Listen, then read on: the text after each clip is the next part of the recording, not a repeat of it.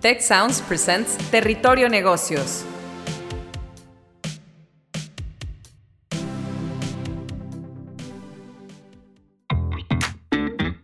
Now we enter Territorio Negocios, a space for dialogue and reflection on new trends and transformations in business in Mexico, Latin America, and the world. I am Jaime Martinez. I am Alicia Galindo, and we welcome you to this podcast by Egade Business School and the Undergraduate Business School at Tecnológico de Monterrey. Welcome to Territorio Negocios for an episode on tourism, a sustainable recovery. After the coronavirus crisis, tourism is back, but questions arise about the sustainability of the business models of the past. The lockdowns and restrictions on mobility imposed during the pandemic caused an economic disaster in those countries heavily dependent on the sector, such as the Caribbean. Before the crisis, tourism represented almost 9% of GDP in Mexico. By 2021, it had fallen to nearly half. While there are unmistakable signs of recovery, the shadow of new variants of COVID 19 and the difficulties of the vaccination process darken the outlook for an industry that does not see a return to pre pandemic levels until 2023. Mexico's potential in the tourism sector is undeniable. Among many attractions, uh, many of them globally celebrated, are natural, historical, and cultural treasures and incredible natural beauty, um, including more than 11,000 kilometers of coastline and magnificent beaches and enviable climate, um, and many other features that attract millions of tourists uh, from across the world every year to this country. To discuss this situation, trends, and opportunities, we have Rodrigo Esponda, director of the Los Cabos Tourism Board, as well as Orla Brannigan, director of marketing, communication, and alumni relations at EGADE Business School. And I am your host, Jaime Martinez, director of EGADE Business School in Mexico City. During the pandemic, Mexico experienced a paradox. It lost 46% of foreign visitors in 2020 Yet it climbed to third place in the main tourist destinations of the world, according to the World Tourism Organization. While the whole world was still open in 2019, Mexico ranked as the seventh most visited country in the world. This jump into the top three visited countries globally is partly due to having less pandemic related restrictions on inbound travel than other countries. So, is it realistic to think that Mexico will remain on the podium after the recovery of the sector. So I'd like to start with you, Rodrigo. What is your assessment of this? How do you see the recovery and development of tourism in Mexico in the coming years? Well, Jaime, I see it as a very particular opportunity that Mexico is positioned. Definitely, the tourism industry in the country is very resilient, and that has been proven so, uh, notwithstanding that 2020 was a very particular year and 2021 it's continuing to being very particular, I think we would not have two years as those uh, in in many many years to come. Uh, however, the work that we have done and the resilience that the tourism industry has been showing would definitely be a very good opportunity for Mexican destinations to showcase the natural beauty, the quality of the services, and the open space that we definitely have. Fantastic. Now, I'd, I'd like to pass it on to you, Orla. Uh, you have previously led or consulted on the branding and communication strategies for several countries and destinations in Europe, the US, the Caribbean, and the Middle East. How do you see Mexico's recovery in the post pandemic context? Or how could Mexico strengthen its position as a tourism uh, power? I think, to Rodrigo's point, resilience has really been the story of uh, Mexico's uh, journey, not only through survival, but also growth in the tourism industry um, in 2021, uh, with prospects uh, and a better outlook for tourism through 2025 than you know most countries uh, globally. In Mexico, um, you know, managed to keep air borders open um, particularly to continue to receive uh, visitors from the US, uh, Canada, and, and, other markets that permitted uh, their, their populations to travel during the pandemic.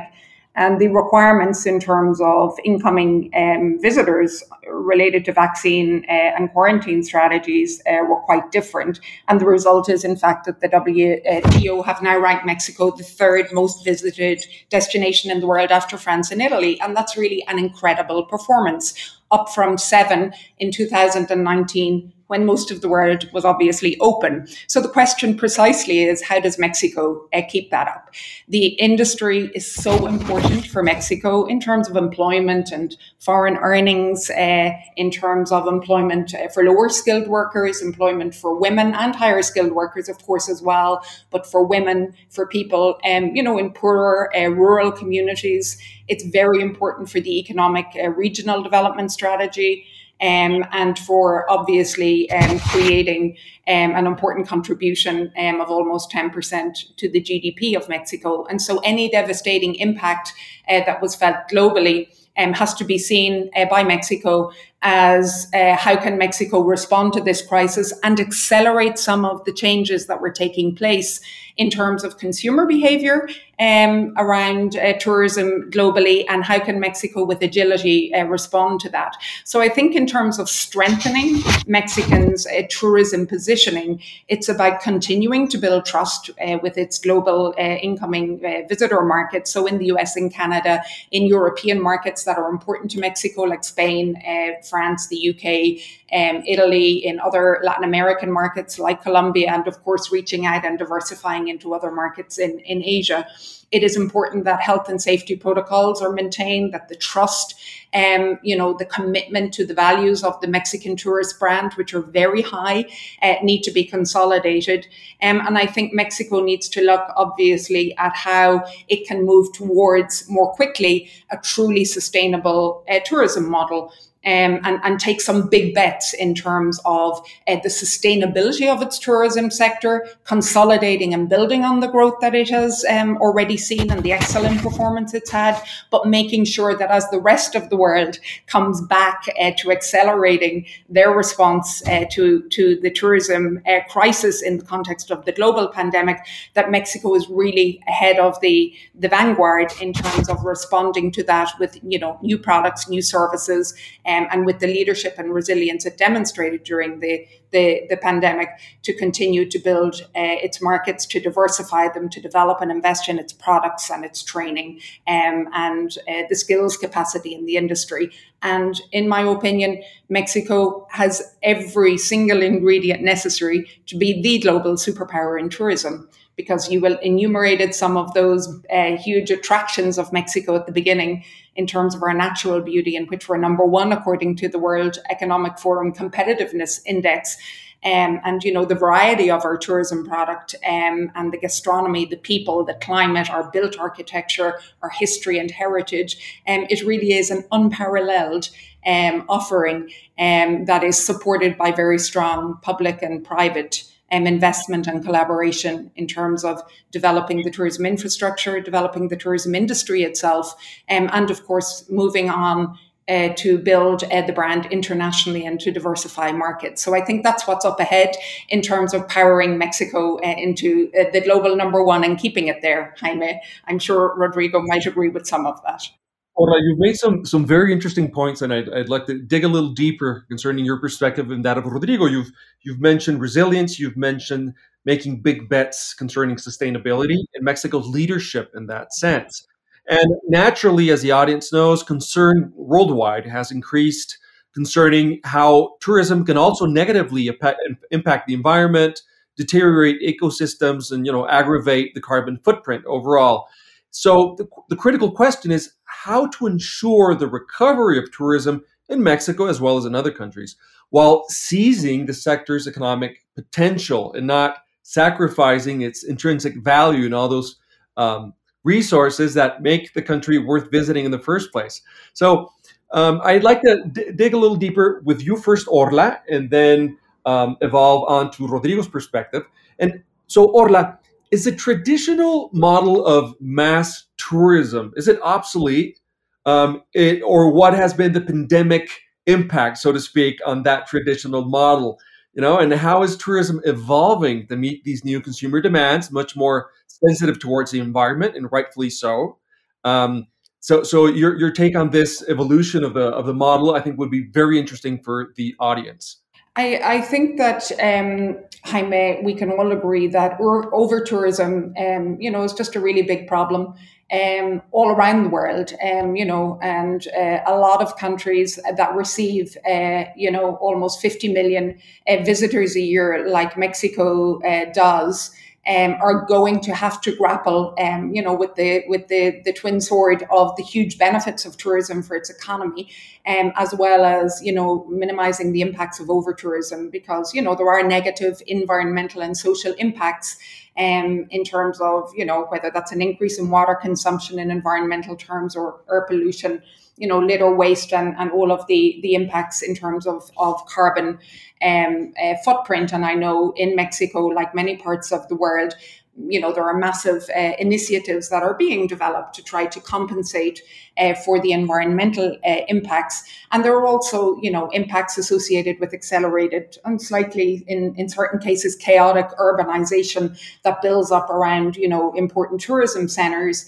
Um, and they have negative uh, social uh, impacts as well as the positives of course and then in a country with a coastline, an absolutely magnificent coastline of 11,000 uh, kilometers or more, there are obviously uh, going to be, there must be, you know, a very particular emphasis on, you know, protecting very delicate um, marine ecosystems and biodiversity and ensuring that there are blue, blue strategies like we see in Europe in terms of managing, um, you know, collaboration with the maritime industry, the marine industry, tourism, etc., to, to lessen the impacts um, on our oceans.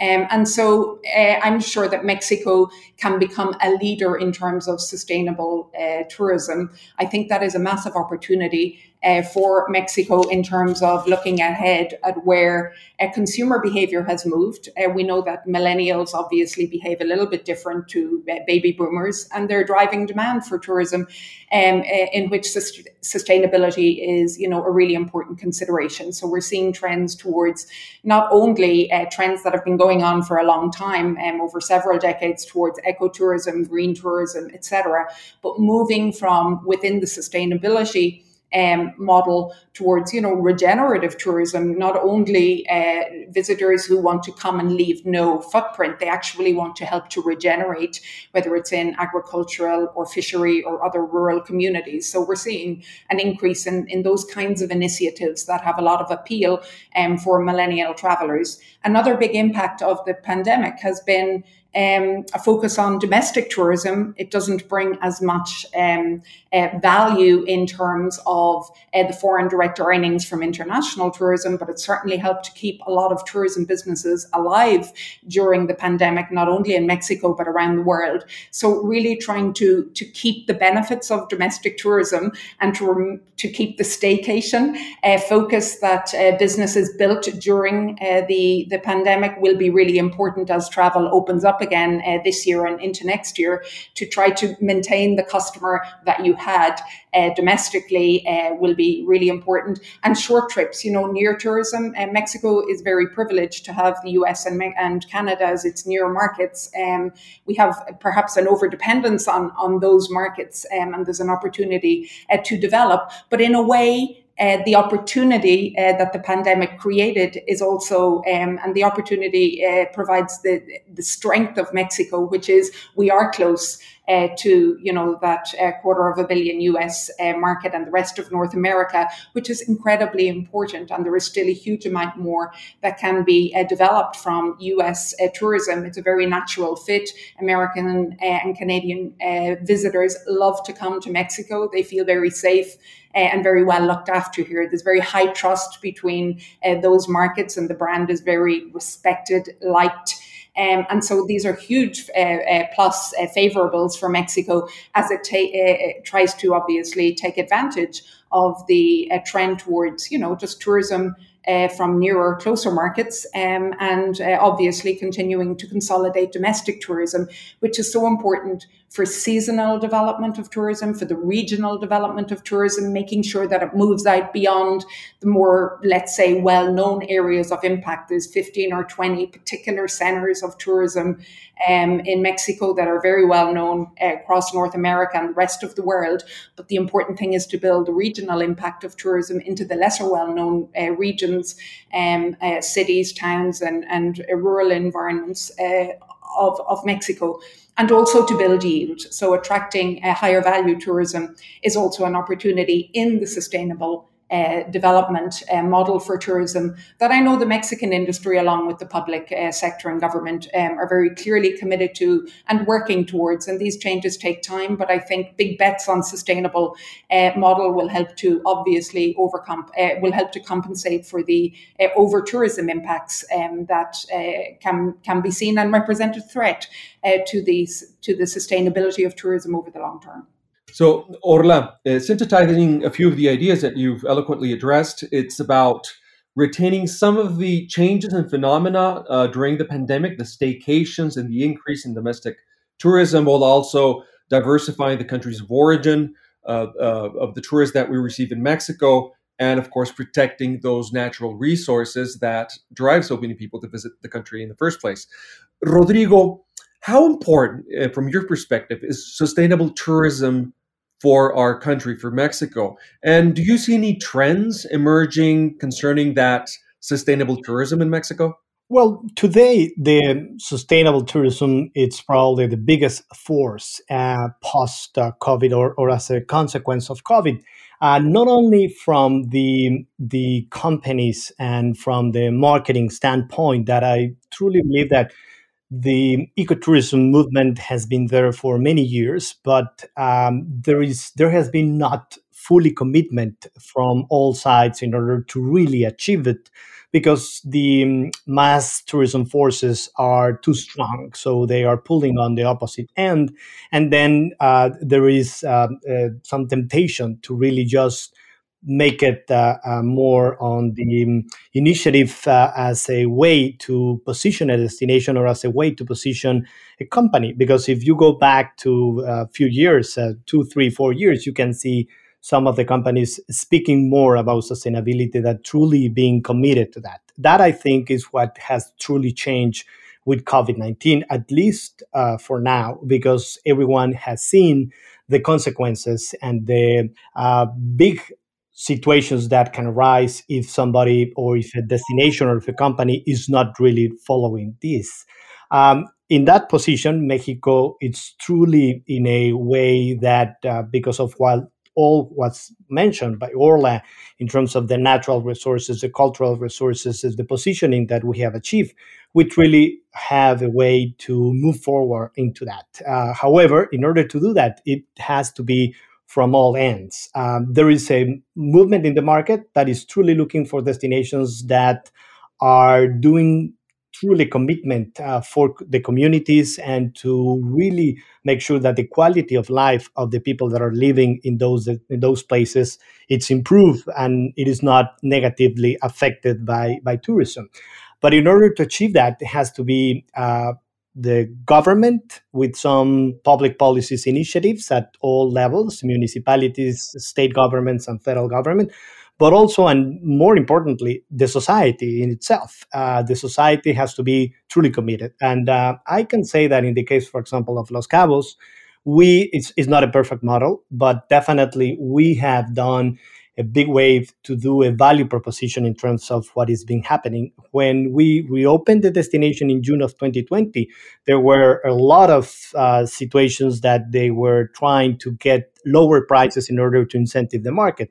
And in Mexico, some other destinations did that. Uh, in our case, in the case of Los Cabos, we did the opposite.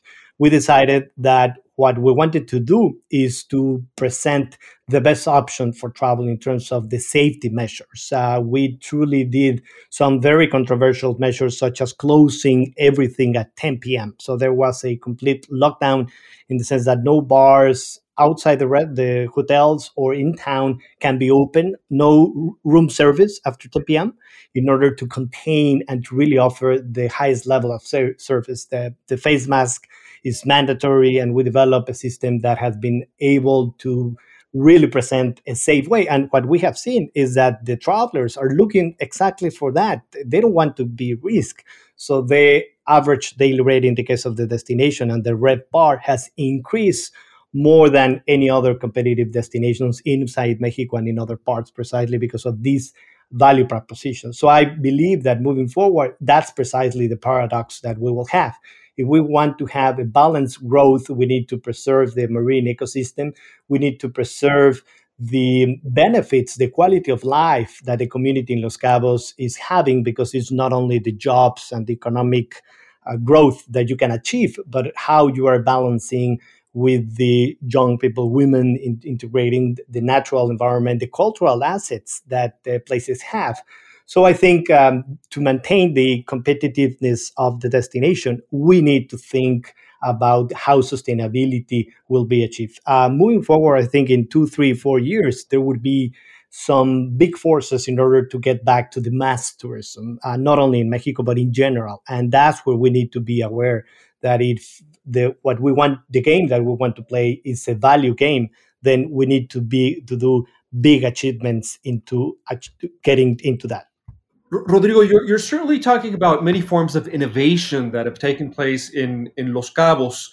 Um, can you comment a bit more and go into a little bit more depth because i think it's fascinating for, for us and for the audience on how in baja california sur the industry is continuing to innovate and adapt? Because i think that it's um, not only not only interesting uh, in terms of how other regions in Mexico can can replicate some of these best practices um, through through your commendable leadership in in Los Cabos, uh, but that that could also be uh, taken to replicated in other countries. So a little bit more about innovation in Baja California. If you could address that a little bit more for our audience. Yeah, th- there have been interesting examples of how the destination has had to innovate. Uh, I was just mentioning about the bars being closed uh, or the nightlife in general. So then that has forced uh, some of the suppliers that in order to really make sure that they maintain their quality of life, then they have moved up to do entertainment services into the private villas because there's been a super big growth of the private villas as a result of, of uh, the COVID 19. Uh, private aviation is being doubling the international arrivals on private planes has doubled from what we had in 2019 and already los cabos was the number one destination in terms of international arrivals on private plane and that has been achieving a affluent traveler that is looking for high end services. So then the suppliers had to adapt. Uh, the restaurants, for example, it was the same thing. The, the carrying capacity controls that they were imposing the destinations forced them not to do at full capacity in the restaurants and there was some spare time and spare talent and they have put that into other type of experiences in the destination because the private dinners and private experiences is one of the things that the market has moving up away precisely from from big groups and from big events. So instead of that they, everyone wants to have small gatherings. So then chefs entertaining quality services have moved towards that. And and that uh, that has been even better because as they express instead of being um, let's say playing an entertainment all night long in a bar uh, with uh, 300 people, then you are playing the music that you want in a, in a much more calmer uh, environment uh, and a high quality, and you can precisely play the music that you want, and they would would appreciate the public that you have much better. So there has been um, interesting things in terms of quality. Wellness has been another area for innovation in the destination. There's been big demand for wellness and well-being services and regenerative uh, treatments in the destination that um, many of them can be uh, provided in the resorts or in the villas or in the timeshare in the vacation club. So it doesn't mean that people have to go to a hospital. It's just that the suppliers understand that big movement and then they have been providing these new services that the market precisely looking. Everyone now wants to be healthier because of uh, all the consequences that uh, we had. Community involvement is another one that travelers want to come and they want unique experiences. They don't want to be in, in a place that is artificial with um, uh, all everything uh, to neat uh, or to fake.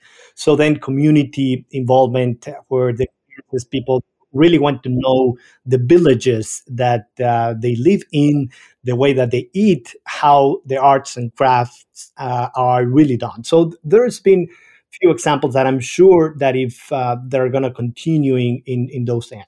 Orla, I think in, you can agree that uh, from all that Rodrigo has described right now, Los Cabos and the tourism industry in Baja California Sur are a shining light in terms of tourism practices uh, for Mexico and, and, the world. Now, how do you see Mexico's competitiveness, competitiveness overall, not just Los Cabos, but well, Mexico is a large country with many different tourist destinations with many different levels of, of uh, development concerning its uh, tourism industry. So, so Mexico's ability to um, equal or or reach out to to how things are being done in Los Cabos and Baja California Sur. Um, what what is your take on that? Do you see uh, Mexico quickly being able to evolve to that standard? Well, I think it's important to to to note, um, Jaime, that uh, firstly, the World um, Economic uh, Forum's competitiveness index of tourism in 2019 actually places Mexico uh, within the top 20 in the world um, in terms of uh, the, the many uh, diverse uh, indices uh, that and sub indices that are connected to the overall assessment in a very deep and systemic way of a country or a destination's uh, competitiveness. So Mexico is extraordinarily well placed um, in terms of uh, identifying uh, already what are the drivers of its competitiveness, um, what have stood the test of time, and where are the areas in which the country uh, systemically, in terms of infrastructure and in terms of many other aspects, needs to continue to develop. I've, I've touched on a couple of those. So, you know, Mexico in the World Competitiveness Index as a country uh, and an economy is, you know, within the top 50. So it's phenomenal that its tourism um, is, you know, within a ranking of most visited on the globe, but also most competitive, which is so important for the economic development of the of the country. I think that in terms of moving up the competitiveness uh, index, there are a number of challenges, and those challenges are the rate at which uh, technology adoption, precisely as Rodrigo was very well outlining, has been done. Um, for example, in uh, Los Cabos, Baja California Sur, is a wonderful example, and that kind of acceleration of technology, for example, uh, that impacts the business model and how tourism business gets done globally is really important, um, and, and how we can um, ensure that we meet many other challenges uh, that are in the infrastructural product development. Um, you know, I, I, I, mentioned in the, the training uh, area and the development of other products that are uh, uh, uh, meeting the emerging needs of industry, whether that's in um, sustainable tourism, wellness tourism, um, you know, medical tourism, in regenerative tourism, gastronomic tourism, which is you know a unique opportunity that Mexico could dominate uh, globally. Um, I think that the that up ahead is only a um, from Mexico, very committed with its industry um, and in partnership, of course, with the with the states and municipal uh, governments and the federal government to continue to commit uh, to the values. Uh, that have made Mexico a success, but to make sure that that commitment is for the long term, because uh, this is a very long term strategy that will ensure that Mexico continues to drive its competitiveness over the next 10 years. And I'd like to give you an, an example, Jaime, of a wonderful um, initiative that, for me at least, encapsulates a lot of what we might be talking about in terms of what Rodrigo touched on um, and and what we're commenting about, you know, sustainable uh, tourism. Uh, there's a wonderful company that was developed by F5 Tecnológico de Monterrey graduates called Rutopia. It's a social enterprise that connects travelers with hosts in rural communities in Mexico, in you know Campeche and Oaxaca, Chiapas and Quintana Roo, for example. Um, and uh, this is a, a community based ecotourism with very authentic experiences. Rodrigo mentioned the, the importance of experiences and meaningful tourism. And I think that in a post pandemic context is so important that the dependence is not on the infrastructure or the amenities as much as it is on the opportunity to connect in a meaningful way, whether that's for business tourism or whether that's connecting with family and friends or solo tourism or for any traveler. So Rutopia is a wonderful example of that. Um, it, it won the Hult Prize out of more than you know 25,000 global entries um, back in 2019, um, attracting you know one million uh, dollars of um, investment to help the, the the company you know to grow its impact and to develop this very responsible tourism with biocultural uh, impacts. Um, and I think that's a wonderful example um, of how Mexican entrepreneurs are really using uh, technology and know-how but this community focused um, sustainable tourism model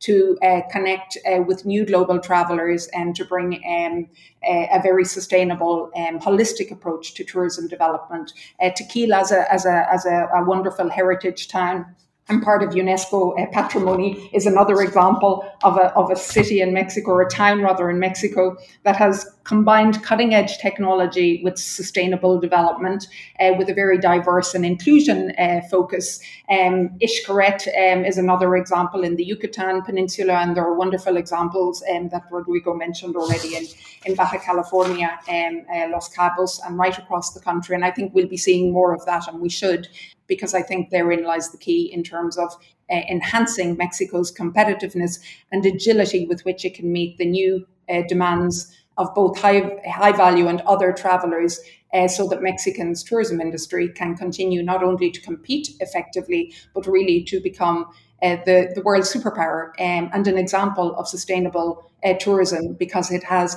absolutely everything it needs to do that. And the areas in which it needs to enhance and improve uh, through collaboration and resilient leadership uh, can surely happen. But it takes that collaborative uh, partnership um, approach and a long term view in order to achieve it. Well, both of you, Orla and Rodrigo, have painted a very positive portrait of Mexico's ability to continue leveraging its wonderful resources, uh, both natural and human, to continue its march towards consolidating itself as that tourism superpower. And a lot of that has to do with innovation, resilience, in many of these practices to keep tourists safe, but also a thriving uh, tourism industry with technology, new trends, and a, a very keen sensibility on the demands of the worldwide tourism market. And it's, it's something that, as you mentioned, Orla Tecnológico de Monterrey and EGADE Business School, we certainly uh, teach and research in our many different programs, which is how to innovate, how to uh, maintain uh, the environment and the social standards and values that we seek, you know, that we demand of, of business nowadays. So it's been a wonderful conversation. This has been a, a, new episode of Territorio Negocios, Tourism, a Sustainable Recovery. We've had Rodrigo Esponda, Director of the Los Cabos Tourism Board, Orla Brannigan, Director of Marketing, Communication, and Alumni Relations at EGADE Business School, and I've been your host, Jaime Martinez, Director of EGADE Business School in Mexico City. Don't forget to join the conversation on social networks by using the hashtag Territorio Negocios. Thank you for listening, and please stay tuned, tuned for upcoming episodes of Territorio Negocios. If you are into deep conversations with outstanding personalities, The World's Greatest Challenge might be the right podcast for you.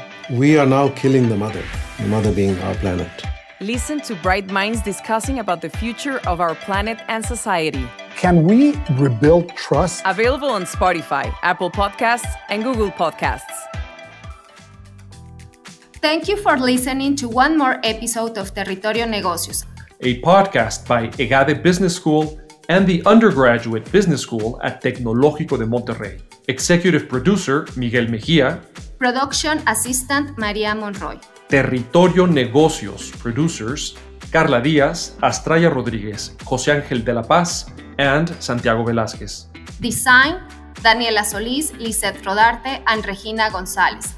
Post production Max Pérez, Marcelo Segura, and Sergio Chávez. Listen to the next episode of Territorio Negocios and all of Tec Sounds shows at Spotify, Apple Podcast, Google Podcast, and tec.mx slash tec hyphen sounds.